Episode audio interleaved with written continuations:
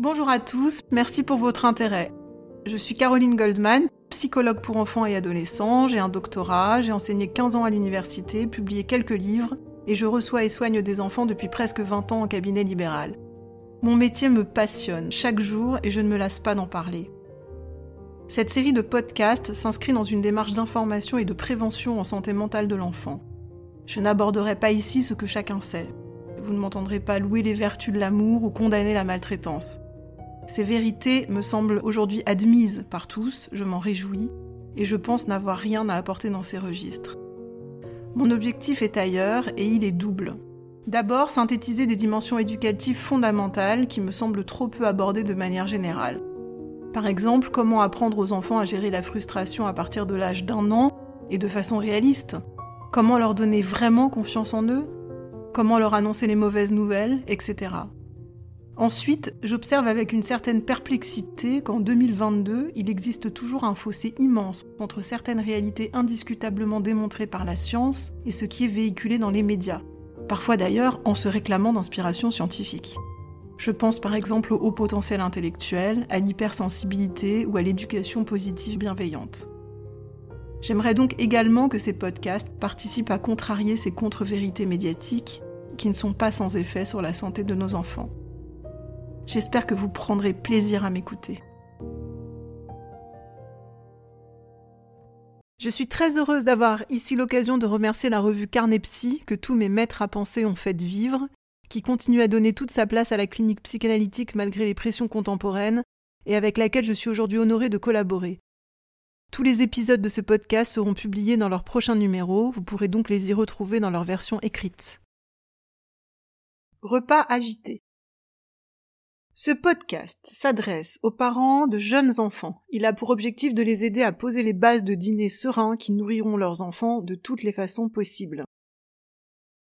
Les premières transgressions normales de l'enfance émergent vers l'âge d'un an, généralement entre 10 mois et 14 mois, autour du temps de repas, puisque l'enfant jette au sol de sa chaise de haute les éléments qui sont à sa portée, couverts, biberon d'eau, etc., et joue avec la nourriture. Le parent s'épuise à lui répéter une dizaine de fois par repas non, ne jette pas ton petit pot, ne verse pas la purée sur tes genoux, etc.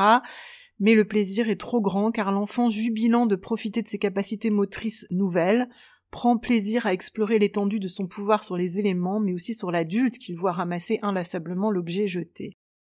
Le parent doit alors le prévenir, calmement mais en feignant l'expression de colère sur son visage, qu'il n'en a pas le droit, avec une justification qui permette à l'enfant d'y donner du sens. Parce que maman est fatiguée de ramasser, parce que tu vas salir tes cheveux qui sont propres, parce qu'il ne faut pas gâcher la nourriture, etc. Et que s'il continue, il sera puni dans sa chambre. Le parent honorera donc généralement autour de la table les premiers rendez-vous de son enfant avec les limites éducatives en l'excluant dans sa chambre ou toute autre pièce isolée et sécurisée où il le laissera pleurer un petit peu derrière la porte pendant deux minutes, le cœur parfois très lourd car il faut beaucoup de courage pour éduquer, afin de le convaincre de donner un autre format à son appréhension du repas. Et il devra s'y tenir à chaque fois que l'enfant recommencera. Peu à peu, ces anciens réflexes disparaîtront pour laisser place à des conduites mieux adaptées et surtout plus élaborées. L'enfant forcé d'abandonner son plaisir de jeter et de souiller tirera ainsi un vif profit à être valorisé pour ses progrès dans la tenue de sa cuillère, puis pour l'amener jusqu'à sa bouche, etc. Le fait d'exclure l'enfant permettra de ne pas entrer dans des conflits parents-enfants, cris, reproches qui coloreraient ce moment d'une mauvaise atmosphère. En général, environ trois punitions pour chaque désobéissance, jeter, se badigeonner les joues de purée, parler très fort à table, etc., suffisent à y mettre fin, même si quelques petits rappels seront sollicités de temps en temps.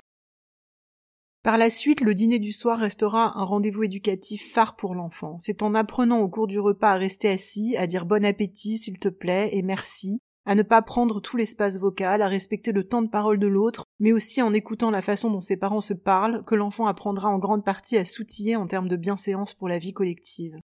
S'inscrire dans un groupe et réussir à communiquer de façon appropriée, si l'on y pense, ne va absolument pas de soi. Cela résulte d'un apprentissage complexe dont l'enfant doit avoir eu l'expérience en famille et ce de façon quotidienne. J'observe que les mères ont souvent besoin de constater que leur enfant se nourrit bien. Cet instinct relève bien moins d'un trait psychologique individuel que d'une programmation probablement biologique renvoyant à un enjeu de survie de l'espèce. Il est donc bien difficile d'aller contre cet élan. Un enfant qui ne mange pas ou peu est donc susceptible de rendre sa mère extrêmement anxieuse. Je parle de mère, mais bien évidemment il peut s'agir tout autant d'un père. Une fois la piste pédiatrique levée, donc si aucune raison métabolique ne justifie ce peu d'appétit et que l'enfant va par ailleurs bien, il est impératif de ne pas focaliser sur ce refus et de ne pas mettre de pression sur ce qu'il avale ou non, pour que ce pouvoir qu'a l'enfant de toucher sa mère ne devienne pas exploité par lui inconsciemment pour négocier tous ses conflits de développement avec elle par cette voie. Lorsque les parents mangent tranquillement et laissent leur enfant en faire de même sans le regarder, donc en lui signifiant que ce problème ne les préoccupe pas, ils s'approprient enfin ses repas et mangent souvent bien mieux. Alors quels sont les facteurs pour des repas sereins? L'idéal est, vous l'aurez compris, d'offrir à l'enfant, surtout à partir de sa première année, un cadre structuré, chaleureux, avec ses parents tous les soirs autour du dîner, d'afficher le plaisir de manger ensemble, et de lui proposer des mets issus de ceux des adultes pour lui donner le plaisir de tout goûter par identification. Lorsque l'enfant ne sait pas encore manger seul, il est souvent extrêmement frustré de ne pas utiliser lui-même sa cuillère. Une astuce très simple permet alors de le faire arrêter de pleurer, lui donner une seconde cuillère avec laquelle il expérimente la manipulation motrice, ce qui ne vous empêche en rien de continuer à le nourrir vous-même simultanément avec la première cuillère. Longtemps, les enfants ont été forcés de finir leurs assiettes avant de sortir de table, jusqu'à y rester parfois des journées entières, ou voir revenir l'assiette froide au repas suivant.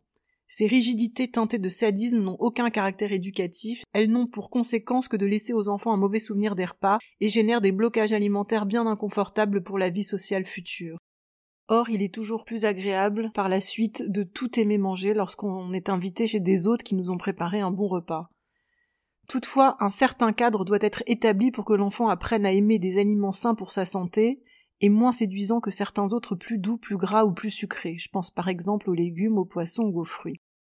La plupart des enfants se passeraient volontiers de l'étape des crudités et de la purée de légumes pour se contenter du fromage, du pain et du dessert. Or, à partir du moment où le plat salé proposé nous semble acceptable pour l'enfant, il est nécessaire de ne pas lui en proposer d'autres, de ne jamais le forcer à manger, et de lui expliquer que s'il ne goûte pas au moins quelques cuillères de son assiette, son repas s'arrêtera là et il n'aura pas droit à la suite. Ces règles l'amèneront tout naturellement à s'habituer à ces plats moins séduisants au départ, mais bons pour son équilibre alimentaire. C'est lui qui abordera son assiette, mené par le désir d'obtenir la suivante. Le plus difficile en réalité sera de le laisser sortir de table deux ou trois fois de suite avec l'impression qu'il n'a pas assez mangé. Mais il faudra garder en tête que cette manœuvre, tout comme celle de la mise à l'écart dans la chambre, a une fonction au long cours. La présence du second parent ou de tout tiers substitutif est très importante le soir au dîner, pour plusieurs raisons. D'abord tenir compagnie au premier parent en lui offrant une conversation stimulante et agréable. Ensuite l'aider sur le plan de l'intendance et cadrer les enfants. Les pères qui rentrent par exemple au moment du coucher doivent savoir que cela a un prix pour tout l'équilibre familial.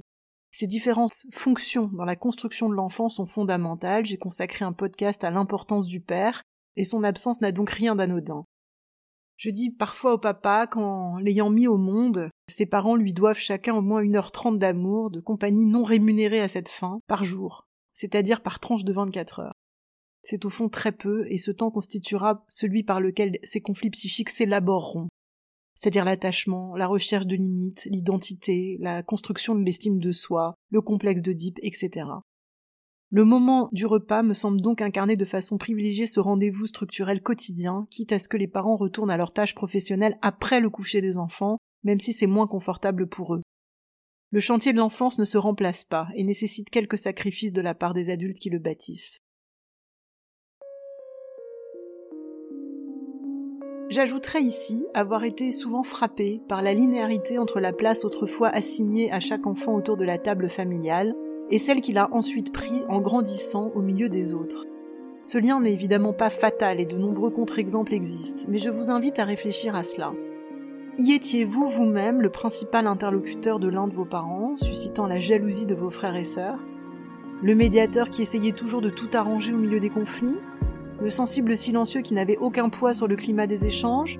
Celui à qui l'on renvoyait qu'il n'avait rien d'intéressant à dire, qui agaçait tout le monde ou qui était au contraire idéalisé? Et est-ce que ces assignations ont ensuite eu un impact sur le déploiement de vos traits et la construction de vos vies? Si vous faites le même constat que moi, veillez à bien sortir vos enfants de toute posture relationnelle possiblement blessante pour lui autour de cette table du dîner familial, au lieu de cristallisation du rapport à la nourriture, à l'oralité et au partage, mais aussi des conflits conjugaux et de résurgence d'ambiance autrefois vécue par les parents autour de la table avec leurs propres parents et leurs propres fratries. Autant d'invités hostiles, potentiellement susceptibles d'interférer sur ce temps de retrouvailles familiales qui devrait toujours être bon, nourrissant nutritionnellement et affectivement. Il ne faut jamais hésiter à consulter un psychologue pour améliorer ce moment de la journée s'il commence à glisser de façon durable dans le déplaisir.